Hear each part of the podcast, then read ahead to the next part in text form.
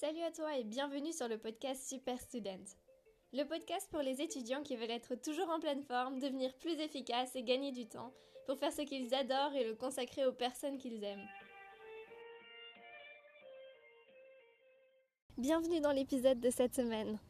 Plus d'un mois de confinement strict, trois semaines maintenant que je travaille comme aide-soignante à l'hôpital dans un service Covid, la situation qui change, qui évolue, et du coup aujourd'hui on va faire un épisode 2 en 1 D'abord, je vais te parler un peu de mes observations, de ce que je vois, comment ça évolue ces derniers temps dans le service où je travaille. Rassure-toi, dans l'ensemble, ça va être des bonnes nouvelles. Ensuite, je vais te raconter un peu deux, trois anecdotes sur le port du masque, les choses qui sont les plus gênantes et que, en fait, j'aurais pas du tout imaginé.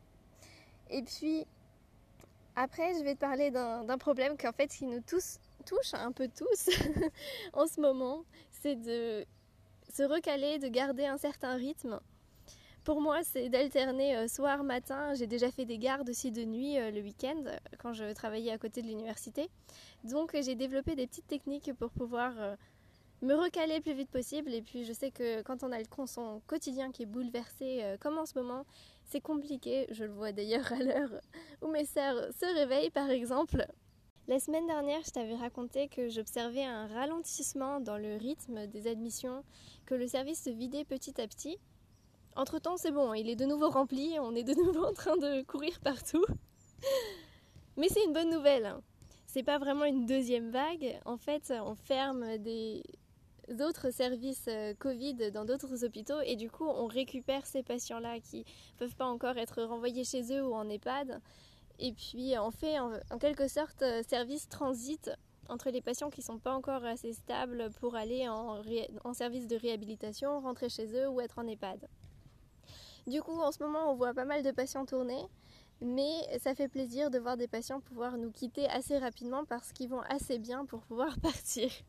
Du coup, il y a quand même quelques questions qui restent en suspens. Parce qu'en fait, je me rends compte que tout ça, c'est un transit que les patients vivent étape par étape.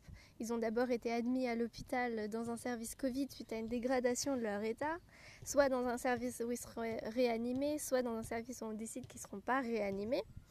Ou alors, si leur état s'est encore plus dégradé, dans ces cas-là, dans un service euh, de réanimation.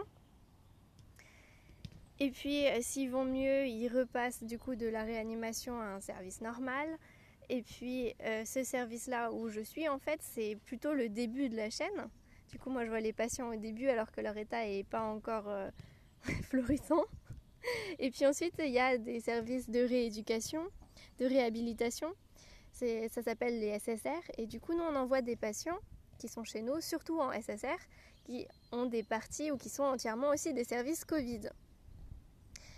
Mais on en envoie aussi quelques-uns de retour à l'EHPAD. Et donc je me pose la question, les EHPAD, est-ce qu'elles ont aussi fait des parties Covid, des parties pas Covid? Ça doit être super compliqué de gérer ça pour elles parce qu'elles ont des patients qui sont là au long terme et donc elles vont pas les transvaser.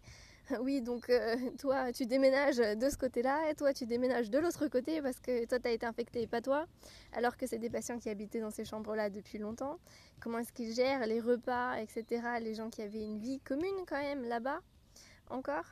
Et puis, euh, depuis le SSR, c'est pareil, on renvoie les patients soit chez eux s'ils étaient à la maison, soit en EHPAD de retour. Et donc, euh, je pense que la situation qui est la plus critique en ce moment, ça doit être dans les EHPAD. Ça doit être super compliqué de gérer ça. Si toi tu bosses en EHPAD, que tu as des réponses aux questions que je me pose, qu'est-ce qui se passe en fait avec les patients? Nos patients, quand euh, on les envoie à l'étape suivante. Bah, n'hésite pas à m'écrire, à répondre ça dans les commentaires euh, sous mes posts euh, sur les réseaux sociaux. Et puis maintenant, on va passer aux quelques anecdotes sur le port du masque et ô combien des fois ça a des inconvénients, même si on est super content de les avoir et d'être protégé. Ah oui, petit point par rapport au matériel, justement par rapport au masque. Maintenant, on reçoit, comme le font euh, certains hôpitaux, certains services, une pochette euh, nominative avec deux masques pour la journée. Donc j'en utilisais déjà que un ou deux, mais maintenant on est sûr au moins que on les rationne pas, mais au moins on sait qu'il n'y aura pas une surutilisation de masques, on contrôle plus combien on en utilise que ici ils étaient en libre service. Et puis on évitera comme ça la pénurie. C'est le principe. Euh, C'est l'idée derrière cette mise en place. Les masques FFP2 qu'on a, c'est ceux qui sont en forme de bec de canard. Euh, tu te regardes dans le miroir, tu as l'impression d'être un canard. C'est ceux-là qu'on a et je les trouve assez agréables à porter en comparaison avec les autres types de masques FFP2 qu'on peut trouver. Hmm, cela étant dit, heureusement qu'ils sont un peu plus agréables que les autres parce que du coup, moi je porte ce masque-là 4 euh, heures sans interruption.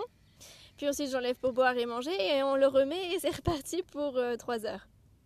Donc, je porte quand même 7 heures presque sans interruption. Et puis ça finit du coup par appuyer, tu l'enlèves, tu as les marques, tu as les marques sur le nez, tu as les marques au niveau des joues. Les élastiques, ça appuie chez moi derrière les branches des lunettes. Du coup, euh, ça s'enfonce en fait derrière mes oreilles.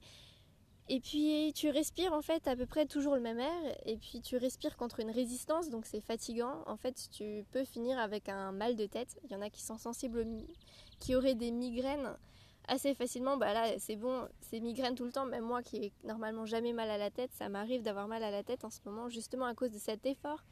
Et puis du coup tu respires toujours le même air presque, tu peux moins souvent boire, tu finis déshydraté avec un mal de tête. Sinon j'ai des collègues qui racontent qu'elles saignent du nez tout le temps en ce moment. Et que ça s'arrête pas quoi, c'est des gros saignements de nez. Et ça vient aussi du fait qu'elles respirent tout le temps contre une résistance euh, dans le masque et que les vaisseaux pètent à chaque fois. Je suis bien contente de ne pas avoir ce problème-là. Par contre, le pire, c'est d'éternuer dans un masque FFP2. Parce que du coup, tu éternues, et dis-toi que dans les 3 heures qui suivent, tu vas passer ton temps à respirer ton éternuement. Je te jure que c'est pas du tout agréable. Et puis, le fait d'être sous le masque, ta peau elle est aussi un peu asphyxiée, donc tu finis par avoir la peau qui se dessèche. Au-delà de la peau des mains, hein, qui pareil à cause du gel hydroalcoolique et même toi, je pense que tu te laves les mains beaucoup plus souvent et du coup elles s'assèchent. Alors je suis bien contente d'avoir trouvé euh, des solutions à ces problèmes-là. Je suis super heureuse d'avoir ma routine de soins C'est vive, euh, des soins de la peau. Je le fais euh, tous les matins parce que je me dis que je prépare ma peau contre un bombardement de virus et puis un assèchement du masque. Et puis tous les soirs ou à chaque fois que je rentre de l'hôpital, je me dis j'enlève éventuellement la couche de virus que j'ai pu avoir au niveau du front, au niveau du cou. Et puis euh, je réhydrate tout ça et c'est un vrai soulagement. Et euh, si jamais tu es sujet aux migraines, là ça va être un peu trop long pour en parler, mais euh, dis-le moi, je ferai peut-être un épisode plus long sur une méthode sans médicaments. Enfin, c'est des témoignages que j'avais autour de moi pour se débarrasser de ces migraines. On en vient maintenant à la partie se recaler. Parce que J'en ai parlé la semaine dernière. Moi, j'alterne soir, matin, des fois. Du coup, c'est plutôt 6h, 14h et 13h, 21h. Et donc, il faut pouvoir enchaîner ça. C'est des changements de rythme quand même euh, assez brutaux.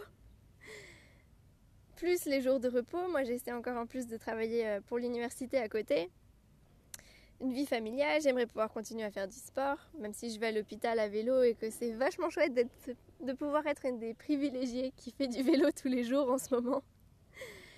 Et puis j'ai déjà fait en fait des gardes de nuit sur un week-end. J'en fais pas en ce moment, mais j'en ai déjà fait à côté de l'université. Et du coup, tu te dis, bah, ça fait samedi soir, enfin samedi la nuit, dimanche la nuit, et puis lundi tu reprends en fait le matin. Et puis euh, tu avais des cours la semaine d'avant, donc c'est ces changements de rythme là à gérer. Du coup, maintenant, j'ai un peu plus l'habitude, je sais ce qui marche pour moi pour justement me recaler le plus vite possible parce que c'est des changements de rythme brutaux et puis le recalage doit être aussi rapide.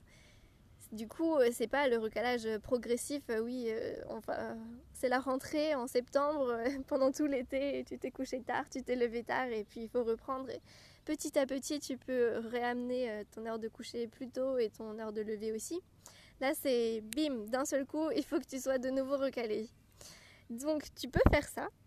Moi, j'ai pas d'expérience de décalage horaire. Hein. Les grands voyages, en plus en ce moment, ben, ça arrivera pas à beaucoup de monde. Hein. Et puis, on va pas se le cacher, cet été, euh, tu vas pas partir à l'autre bout de la planète, ça, ça va pas le faire. Mais du coup, voilà, ce que j'utilise pour me recaler, ce qui est important, c'est l'heure du réveil. Par exemple, si tu vas te coucher après une garde la nuit, euh, de pas dormir toute la journée. Le plus dur en fait, c'est de pouvoir être réveillé la journée et dormir la nuit. Du coup, pour dormir le soir, je me mets mon heure de réveil, je fais exprès de dormir trop peu pour être aussi déjà un peu plus recalé. C'est-à-dire que si je me coucher à 6h après ma garde de nuit, je vais mettre mon réveil vers 13h, euh, 14h maximum. J'accepte de dormir jusqu'à 14h, mais des fois, euh, je suis déjà réveillée, il est, euh, il est midi. Bon, après, il faut accepter que l'après-midi, tu vas pas faire grand-chose. Le deuxième truc, c'est, après gérer son heure de réveil, c'est de pouvoir aller au soleil, se mettre au soleil dehors, s'exposer à la lumière du soleil. J'enregistre ce podcast, je suis euh, dehors. Quand je rentre de l'hôpital après mes gardes du matin, je me mets aussi dehors au soleil. J'ai cette chance de pouvoir être sur une place privée en ce moment. Tout simplement parce que l'hormone du sommeil, la mélatonine, tu la produis quand il fait sombre. Et du coup, si tu t'exposes au soleil, il y a des cellules dans ta rétine, au fond de ton œil, qui, savent qu'il fait jour, c'est pas le moment de dormir. C'est la même chose qui se passe quand tu regardes un écran. Il y a cette lumière bleue des écrans dont tu as sûrement déjà entendu parler et dont je parlais dans l'épisode, les épisodes, j'ai dû le couper en deux tellement il était long, sur le sommeil. D'ailleurs, je t'y renvoie pour comprendre un peu plus comment le sommeil ça marche et à quel point c'est super super important. Donc, en étant exposé à ces écrans, avec cette lumière, ton cerveau a l'impression qu'il fait jour. Justement à cause de ces cellules dans la rétine qui captent ces, rayons-là et qui se disent il fait jour, il, fait grand soleil. Donc ça c'est quelque chose que tu peux mettre à profit pour justement être réveillé l'après-midi pendant la journée. Et puis ça peut sembler un peu euh, contre-intuitif mais quand je suis claquée après une garde de nuit ou euh, justement après avoir bossé de matin et que je veux m'arranger pour être réveillée l'après-midi, pour pouvoir après vraiment dormir le soir, je fais du sport. Et en fait, faire du sport, j'ai toujours remarqué que ça me donnait de l'énergie. Je peux être à moitié en train de dormir au moment où je commence à courir.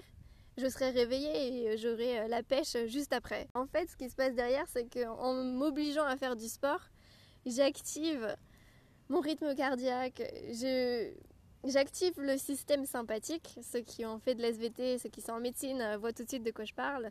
En gros, c'est ce qui fait que ta fréquence cardiaque elle augmente. C'est ces gros coups de stress que tu peux avoir ou quand justement tu fais du sport. Et donc, euh, en activant mon corps comme ça, je suis réveillée après. Je suis plus en train de dormir euh, en mode parasympathique. Manger et dodo. Les heures de repas, c'est super important aussi pour se recaler. J'ai une petite anecdote par rapport à faire du sport après avoir, euh, fait une garde de nuit justement ou après avoir euh, bossé le matin tôt comme ça. En fait, il y a une fois, j'ai failli m'évanouir en forêt, tellement je me sentais mal. J'avais fait une garde de nuit et je te jure que je suis même pas allée courir en fait, j'étais juste en train de marcher. Le truc, c'est que c'était ma première garde de nuit, j'avais encore jamais fait ça et j'ai pas dormi assez. J'ai mis mon réveil, il était 10h, et puis je me suis dit, ok, euh, je vais aller dehors, et puis euh, je vais marcher un peu en forêt. J'ai fait une balade, mais toute simple, mais je me sentais tellement mal, j'ai failli m'évanouir toute seule en forêt. Donc c'est important, la leçon je l'ai retenue, il faut quand même dormir assez, même si tu dors moins que d'habitude pour avoir euh, sommeil le soir. Et puis ne pas aller faire du sport ou un marathon juste après, et surtout pas tout seul parce que euh, je non, c'était pas une belle sensation de se dire ça y est, je vais crever ici toute seule. Voilà, c'était mes petits trucs tout simples pour me recaler, soleil, sport, euh, faire attention à l'heure de lever. Et puis j'utilise cette exposition aux écrans. Si je suis complètement HS à 6h du mat je vais allumer mon téléphone je vais me le mettre sous les yeux et aller faire croire à mon cerveau que ça y est il fait jour allez il faut se réveiller. Est-ce que toi t'as été complètement décalé à cause du confinement et t'es en train d'essayer de reprendre doucement le rythme? Et puis, je te dis à la semaine prochaine. La semaine prochaine, je referai sûrement un petit point sur mes observations, comment est-ce que la situation évolue. C'est ma situation locale, mais je trouve que c'est sympa d'avoir un retour d'expérience, euh, voir quelqu'un qui en parle vraiment de ce qu'il voit, même si c'est pas du coup à grande échelle, c'est beaucoup plus personnel. Donc, prends soin de toi, et puis à la semaine prochaine. Et voilà, on arrive déjà à la fin de l'épisode. S'il t'a plu et que tu penses qu'il peut aider des amis, alors surtout n'oublie pas de leur partager. Pour recevoir les prochains épisodes, tu peux t'abonner au podcast sur Spotify, Apple Podcast ou Google Podcast. Et tu peux aussi me retrouver sur Instagram sous anaïs avec deux n, tiré du bas, urstel, H-U-R-S-T-E-L, où je te partage mon quotidien d'étudiante en médecine en Allemagne et tout ce que j'apprends au fur et à mesure. Porte-toi bien, reste motivé, déterminé et à la semaine prochaine